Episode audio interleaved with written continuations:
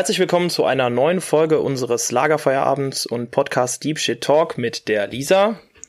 Und dem Jonas.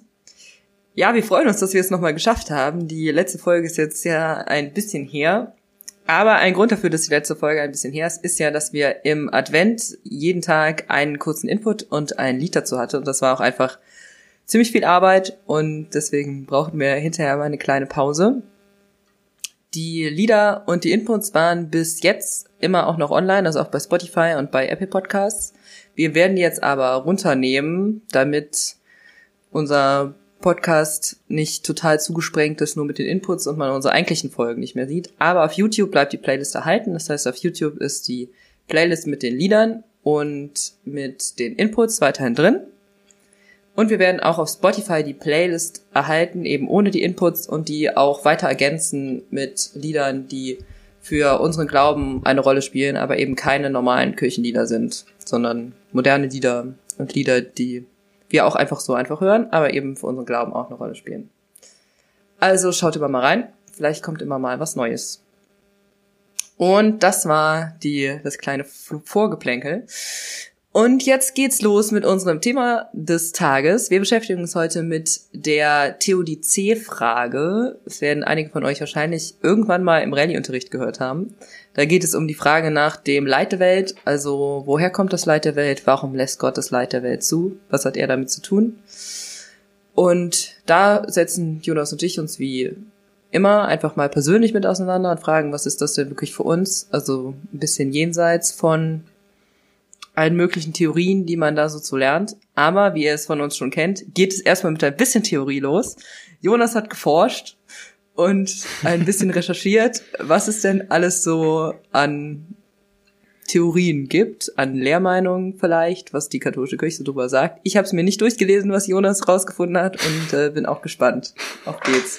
Ja, zu Recht bist du gespannt. Äh, ja, ich ähm, wollte erstmal was allgemein zu dem Begriff erklären, damit allen klar ist, worüber hier wir hier sprechen. Also Theodizee ähm, kommt von dem griechischen Wort oder von den griechischen Wörtern Theos Gott und Dike Gerechtigkeit. Also es geht quasi um die Gerechtigkeit Gottes.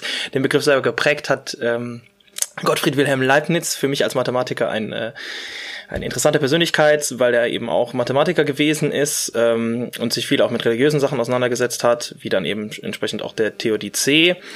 Und ähm, im Prinzip geht es darum, dass das eine, äh, also dass das Problem der, äh, des Leidens, des Leids in der Welt und Gottes Allmächtigkeit und Gottes Allgütigkeit ähm, einander gegenübergestellt wird und gesagt wird, wie kann das eigentlich alles drei so zusammengehen? Denn eigentlich, ähm, wenn Gott allmächtig und allgütig ist, ähm, dürfte es ja eigentlich gar kein Leid geben.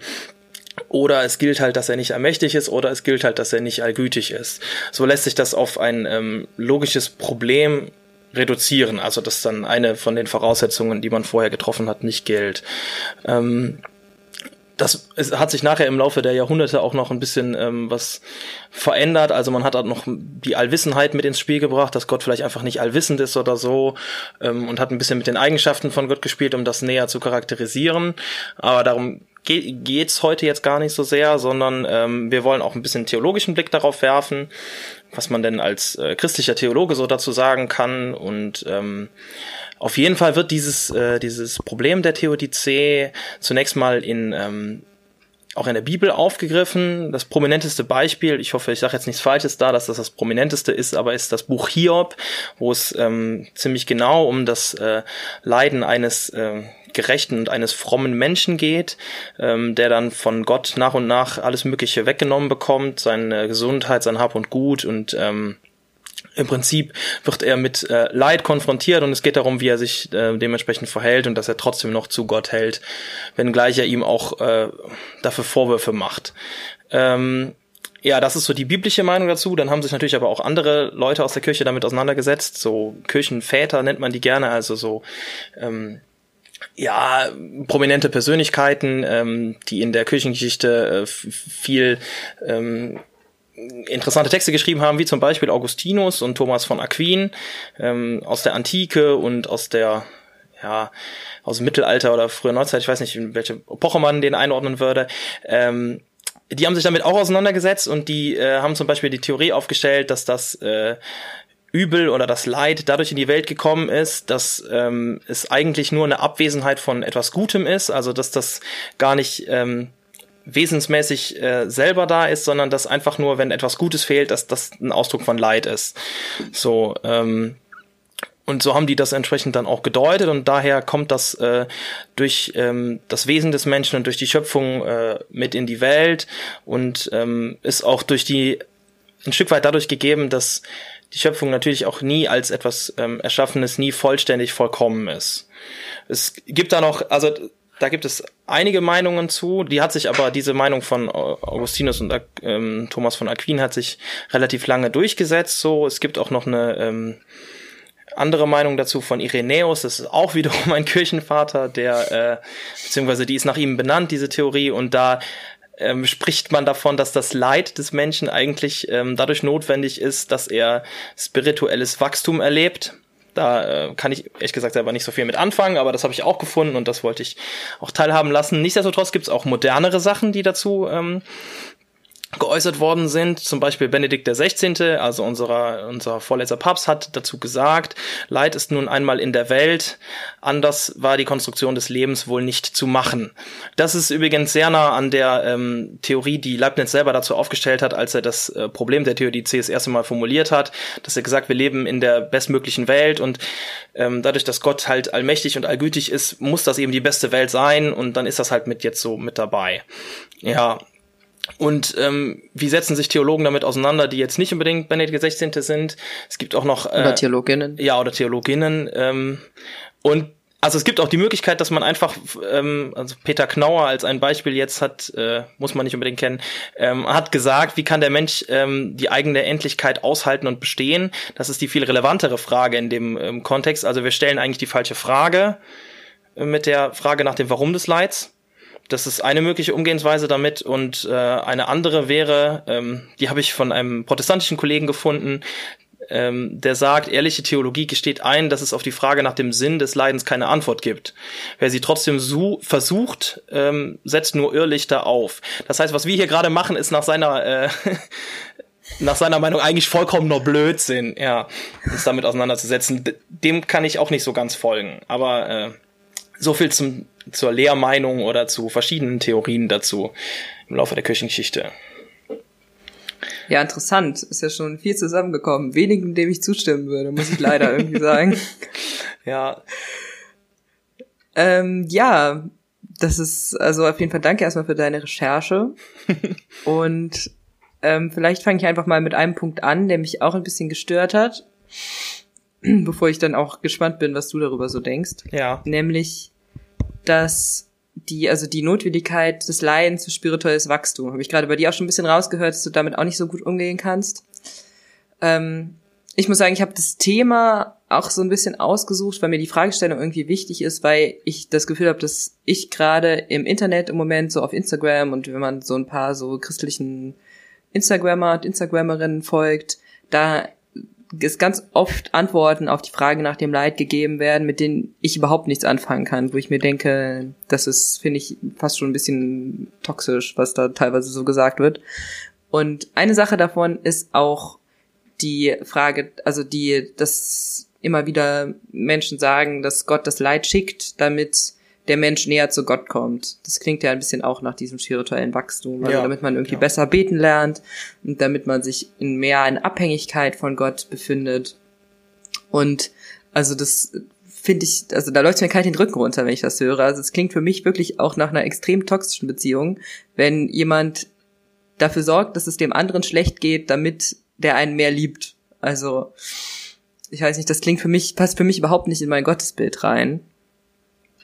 Ich weiß nicht, wie ist es bei dir? Ja, einerseits eben auch schon ein bisschen, dass du damit auch nicht so viel anfangen kannst. Ja, auf jeden Fall. Einerseits ähm, passt das nicht so, äh, weil das von dem Beziehungsverhältnis eher äh, so negativ dann geprägt wäre, wenn man so fast voraussetzen würde. Und zum anderen würde ich sogar sagen, dass Gott es gar nicht nötig hat. Also das wird, das klingt ja schon fast so, als ob ähm, Gott sich brauchbar machen muss durch das Leid, äh, weil wir sonst nicht zu ihm kommen würden.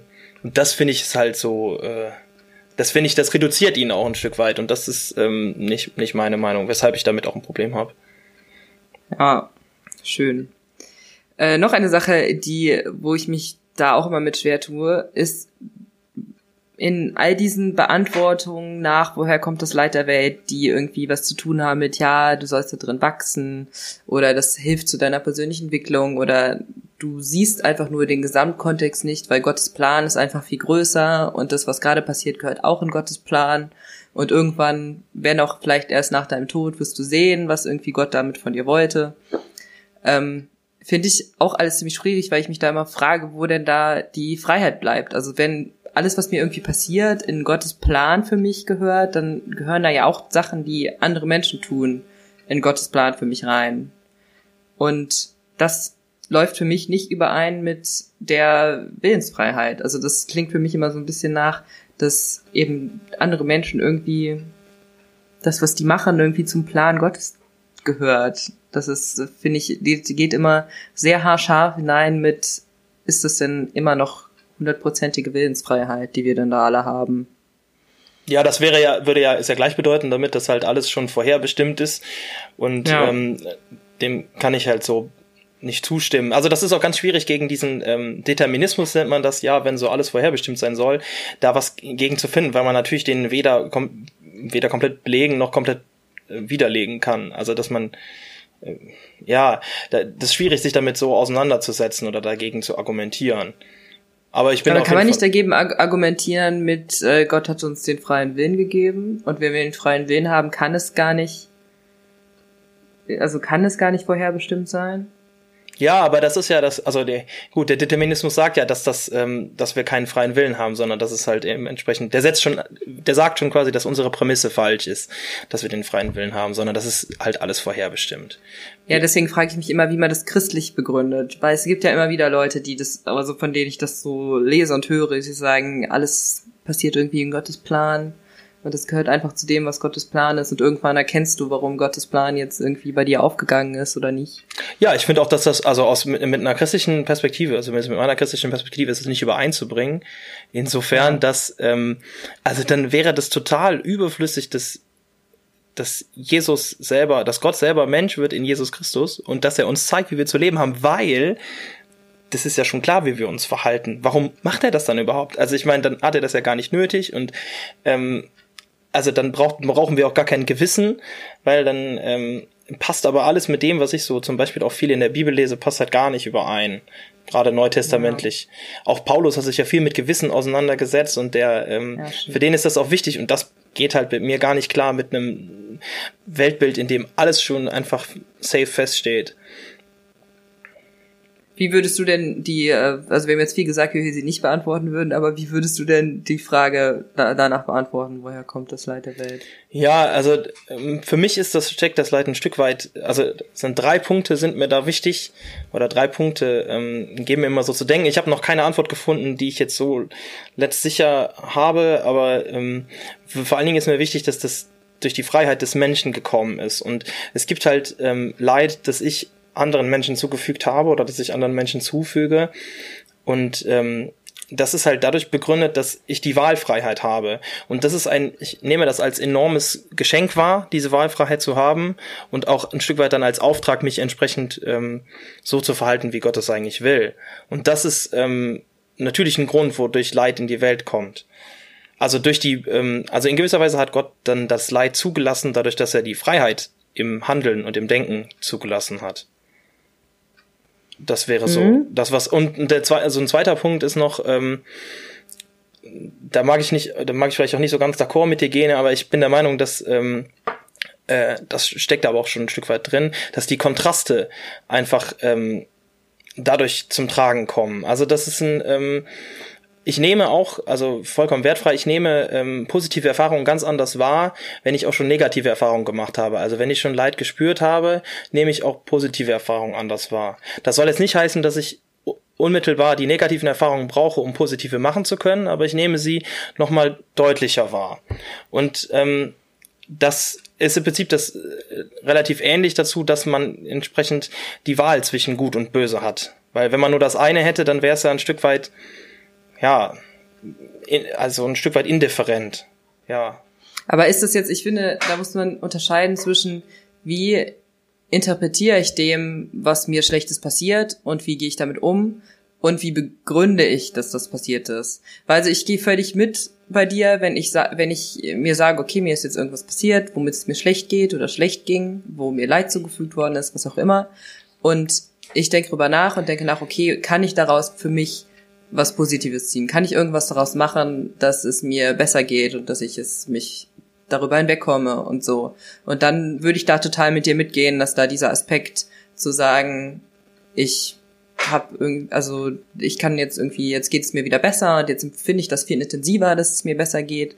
Oder auch, ich habe mich persönlich entwickelt, weil man kann sich ja in schlechten Situationen persönlich entwickeln. Das ist ja überhaupt keine Frage. Aber ich finde, das ist eben zu unterscheiden von, das ist der Grund dafür, dass das passiert ist.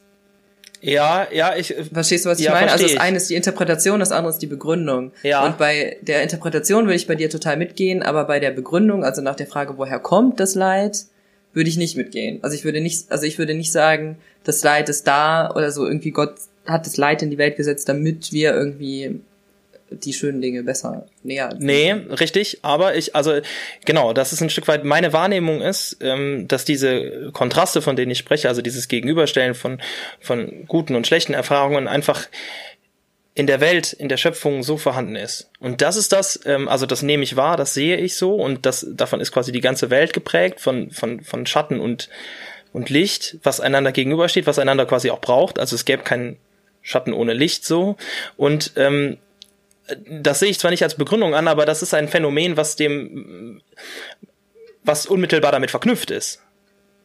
Verstehst du, was ich meine?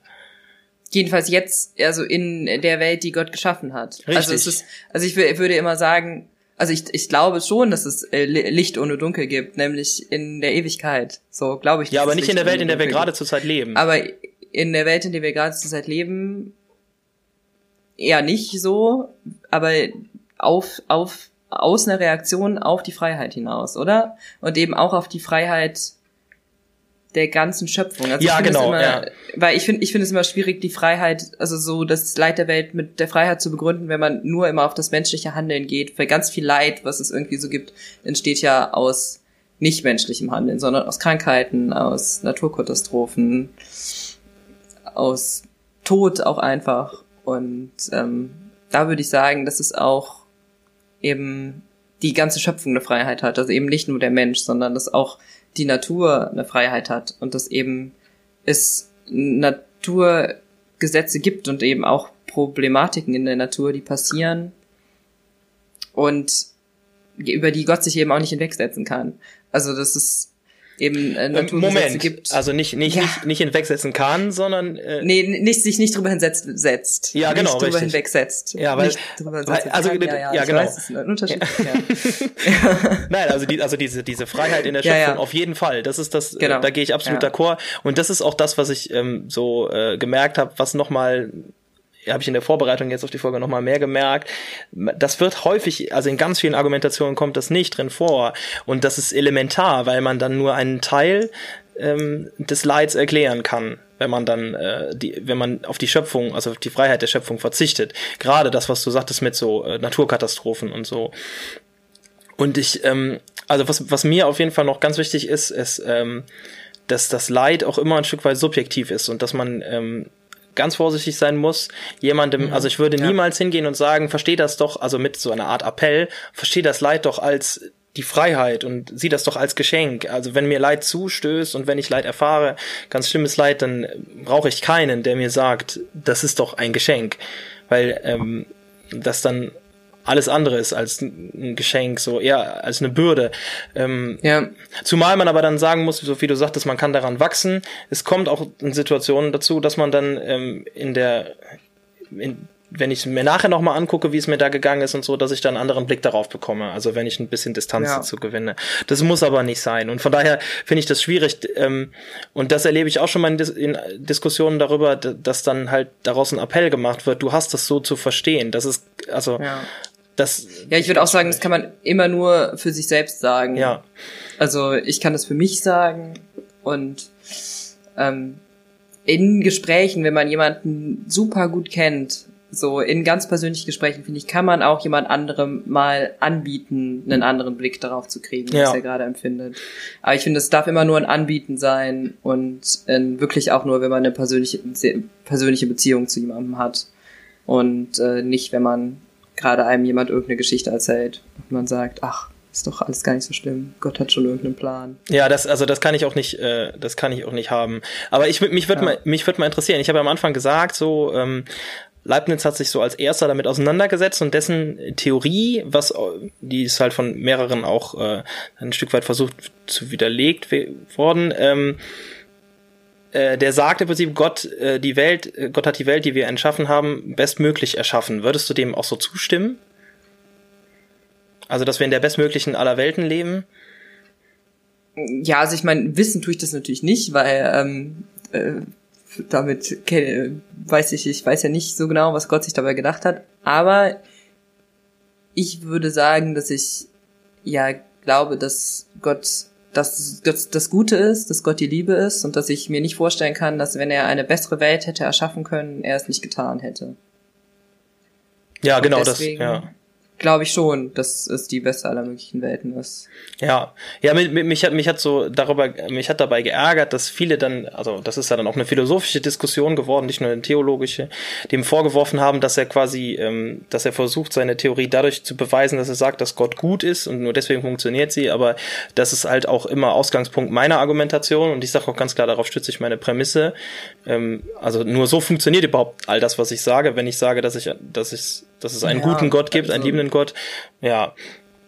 Also wenn wir theologisch diskutieren, müssen wir halt irgendwelche Prämissen treffen. Also man muss ja immer auf irgendwelchen Prämissen diskutieren. Und in einer, wenn man in einer christlichen oder auch in einer muslimischen oder einer jüdischen Diskussion theologisch argumentiert, ist es halt immer Gott ist gut. Also man muss sich halt, wenn man über irgendwas redet, auf irgendwas einigen, sonst kann man halt nicht so gut miteinander reden. Man kann sich natürlich auch über diese Prämisse streiten, aber das ja, aber das ist eine andere machen. Diskussion. Ja, genau. Ja. Das muss man dann zuerst machen und dann kann man weiterschauen, weil wenn man nicht davon ausgeht, dass Gott gut ist, dann ist ja öffnen sich ja noch mal ganz andere Möglichkeiten an, woher kommt das Leid der Welt. Ja. Also das ist ja, das sind jetzt eben Sachen, über die wir jetzt nicht reden, weil es eben wir beide davon ausgehen dass Gott gut ist. Ja. Aber jetzt kommen wir gerade in eine, in die Nähe von einer Frage, die ich mir fest vorgenommen habe, in dieser Folge noch zu stellen. Ja. Äh, nämlich, wenn ähm, dass ja viel, viel Leid basiert einfach auf der Freiheit und dass sich Menschen dafür entscheiden, Böses zu tun. Und dann ist ja eine interessante Frage, warum entscheiden sich Menschen dazu, Böses zu tun? Gibt es deiner Meinung nach einen Teufel, einen personalisierten Teufel, der irgendwie die Menschen verführt? Hm, ein, personifizierter, Frage, ein personifizierter Teufel. Uh, also ja, also ein Teufel, Teufel als Person. Ja. Gibt es nee. ist ja schon irgendwie auch also das in ist, der Lehre der katholischen Kirche drin, ja, muss man leider sagen. Ähm, ja. überhaupt nicht subtil gestellt, die Frage, muss man leider sagen. Ja. ja. Nein, ich glaube nicht, dass das ähm, eine Person ist, die mir in meinen Entscheidungen, also die in meinen Entscheidungen auf meiner einen Schulter sitzt und ein Engel sitzt auf meiner anderen Schulter. Ähm, also ich glaube, die ähm, äh, die schlechte Entscheidung, die ich treffe, treffe ich dann, weil ich äh, zu sehr an mich selber denke und zu wenig an meine Mitmenschen, zu wenig an. Eigentlich ist das ja auch in dem ähm, in dem Gebot der Gottesliebe steckt quasi alles drin, ähm, weil ich dann, wenn wenn ich mich gegen Gott entscheide, weil ich mich für mich selber entscheide oder für äh, Macht oder Ruhm oder für Geld manchmal oder für ähm, schnelle schnellen Spaß, schnelle Freude, dann ähm, verletze ich halt dadurch ähm, auch andere Menschen im Zweifel oder ich ja du meinst jetzt du meinst jetzt mit dem äh, mit dem Liebesgebot an Gott meinst du es gibt keinen Gott außer Gott und liebe deinen Nächsten wie dich selbst oder ja, genau. Die Kombi aus beiden. Ja. ja. Genau. Und oh, ja. ja, ja, gut, in dem, in dem einen, wenn ich sage, äh, dass ich, dass ich Gott lieben soll, äh, steckt das Gebot der Nächstenliebe ja auch schon drin, wenn ich denn akzeptiere, dass Gott uns Menschen als sein Abbild geschaffen hat oder als Gott die ganze Schöpfung eigentlich so geschaffen hat, ähm, dann brauche ich auch das Gebot der Nächstenliebe nicht, weil das dann ein Stück weit auch äh, in der Gottesliebe, die ich zum Ausdruck bringen soll, so. mit drin steckt. Ich okay. würde sogar noch einen Schritt ja. weitergehen, aber das äh, nur an der Stelle. Siehst du das denn, also ich ja. habe jetzt gesagt, ich, ich, ich glaube nicht an den personifizierten Teufel. Äh, siehst du das anders? Ähm, nee, ich, ich, ich sehe das auch so, was ja aus meiner Frage schon ein bisschen hervorgegangen wurde, ist, ähm, ich finde es trotzdem immer, ich finde, man muss sich hier immer trotzdem mit der Frage auseinandersetzen, weil ähm, ich und du ja auch schon, wir ja beide sagen, dass wir irgendwie katholisch sind und das ja eben ein Teil schon auch von der katholischen Tradition ist, der Teufel. Und ich finde, man muss das halt irgendwie mit Inhalt füllen. Und für mich ist das ganz sicher auch, also ich, mit einem personifizierten Teufel kann ich mich leider einfach nicht anfreunden. Also mit einem Teufel als Person, in welcher Form auch immer das auch sein mag. Und das passt auch nicht in mein Gottesbild, nicht in mein Bild nach, was passiert nach dem Leben, nach dem Tod. Gibt's auch eine Folge drüber. Werden wir in der Hölle brennen, heißt die. Kurze Werbung dafür. Und deswegen, ja, gehe ich da eine ähnliche Richtung wie du. Also, dass ich glaube, das, was eben Menschen in der Tradition immer probiert haben, in Worte zu fassen, ist da eben dieses Gefühl in mir drin, was ja, glaube ich, jeder von uns kennt. Ich möchte jetzt irgendwie nicht das Richtige tun, obwohl ich weiß, was das Richtige ist. Ich weiß, eigentlich haben wir ja, das hast du ja eben auch schon gesagt, eigentlich haben wir ja alle ein Gewissen und eigentlich haben wir alle einen Impuls, was ist jetzt das Gute, was ist jetzt für die Liebe, wie helfe ich Menschen oder wie schade ich Menschen. Und es gibt aber ja irgendwie oft, also ich kenne das von mir natürlich auch, oft irgendwie den Impuls, ach, jetzt würde ich aber irgendwie doch gern das andere machen, weil es jetzt gerade irgendwie einfacher oder es verhilft mir jetzt mehr zu Erfolg oder es ist einfach weniger anstrengend. Und das ist, glaube ich, einfach das, was man da probiert hat, in Worte zu fassen, weil es ja ein Gefühl ist, was schwierig in Worte zu fassen ist. Und da ist eben dann der Teufel draus geworden, weil er probieren muss, für irgendwie für Sachen Erklärungen zu finden. Und ich würde eben sagen, es ist einfach im Menschsein drin, im da drin, dass eben jeder auch mal irgendwie einen Impuls hat, egoistisch zu handeln. Aber ich glaube, es ist genauso im Menschsein drin, dass sich eigentlich das Gute durchsetzt. Und ich glaube nicht, dass da irgendwie ein Teufel drin steckt, sondern dass das immer was mit persönlicher Entwicklung zu tun hat und mit Mitgefühl. Ja, ein Stück weit kommt das dann auch durch die Freiheit, meiner Meinung nach. Dann machen wir es Ja, genau, ja, das würde ich sagen. Es kommt durch die Freiheit, ja. ja. Das wollte ich auch so sagen. Das habe ich nicht so rübergekommen. Aber danke, dass du es nochmal kennst. Also kommt der, kommt der nicht ähm, von Adam und Eva und äh, von der Schlange und äh, ja, jetzt sind nicht. wir doch, jetzt sind wir doch bei der Sünde, bei der Sünde gelandet. Eigentlich ja, hatten wir uns vor, vorgenommen. Ja. ja, ich hatte mir, irgendwie wollte ich es, aber irgendwie habe ich auch gedacht, eigentlich wäre das eine eigene Folge wert. Ja, es ist jetzt schon ähm, der Teaser auf die eigene Folge. Ja, es ist schon eine Teaser. Ja, wir sollten mal eine Folge über äh, Sünde und Erbsünde machen, oder? Ja. Wäre eigentlich mal dran. Es drängt sich auf. Ja, es ist irgendwie, wirkt es gerade so, als wäre das vielleicht eine nächste Folge. Die können wir dann alle zusammen in eine Playlist stecken mit werden wir in der Was Hölle brennen. wo findest du, werden wir in der Hölle verbrennen und Beichte haben wir auch schon gemacht. Ja. Das ist ja irgendwie auch die gleiche und die Folge jetzt und dann, äh, was ist eigentlich die Erbsünde für dich? Das ich gar nicht ja, also mein bester Freund. Ja. Mein bester Freund, genau. Ja. ja, das war jetzt ein kleiner Teaser. Ich glaube, das würde den Rahmen dieser Folge sprengen, ja, ehrlich gesagt. Wenn wir das jetzt auch noch mit aufnehmen würden. Aber ein andermal, würde ja, ich sagen. Ja. Machen wir das schon.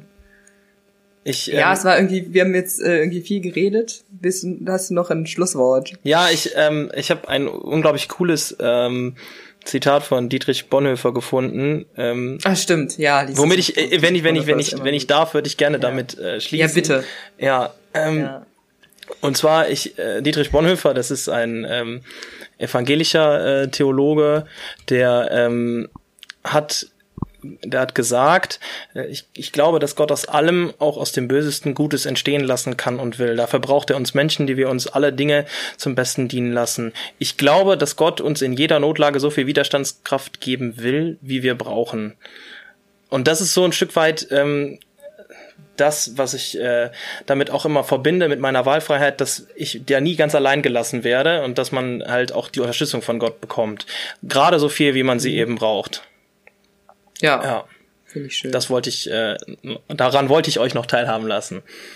Dankeschön. Ja. Das ist ein schönes Zitat, ja. Ja. Gut, wir hoffen, wir haben euch nicht mehr verwirrt, als wir irgendwie, es kann durchaus auch sein, als wir irgendwie für Klarheit gesorgt haben. Wir hoffen einfach, dass ihr ein bisschen gemerkt habt, dass es eine Frage ist, mit der wir uns natürlich beschäftigen und ähm, die, mit der man aber immer auch ringen muss und es, glaube ich, auch immer darauf ankommt, in was für einer Situation man gerade selbst drin steckt was man da für eine Antwort drauf findet. Und wir haben für uns irgendwie die Freiheit als Antwort gefunden, haben aber natürlich auch wie immer Interesse daran, was ihr für Antworten darauf gefunden habt. Also erzählt ihr uns gerne, wenn ihr wollt, oder denkt einfach ein bisschen darüber nach. Das ist äh, auch schon immer gut. Und so, Jonas, dein Schlusssatz? Ja, wir ähm, wünschen euch natürlich wie immer äh, den Heiligen Geist und ähm, sind froh, äh, Teil des Ruach Jetzt Netzwerks zu sein. Äh, und damit ist auch diese Folge natürlich Teil des Ruach Jetzt Netzwerks und wir freuen uns, äh, wenn ihr wieder einschaltet. Macht's genau. gut. Bis zum also, nächsten Mal. Macht's gut. Bis zum nächsten Mal. Tschüss.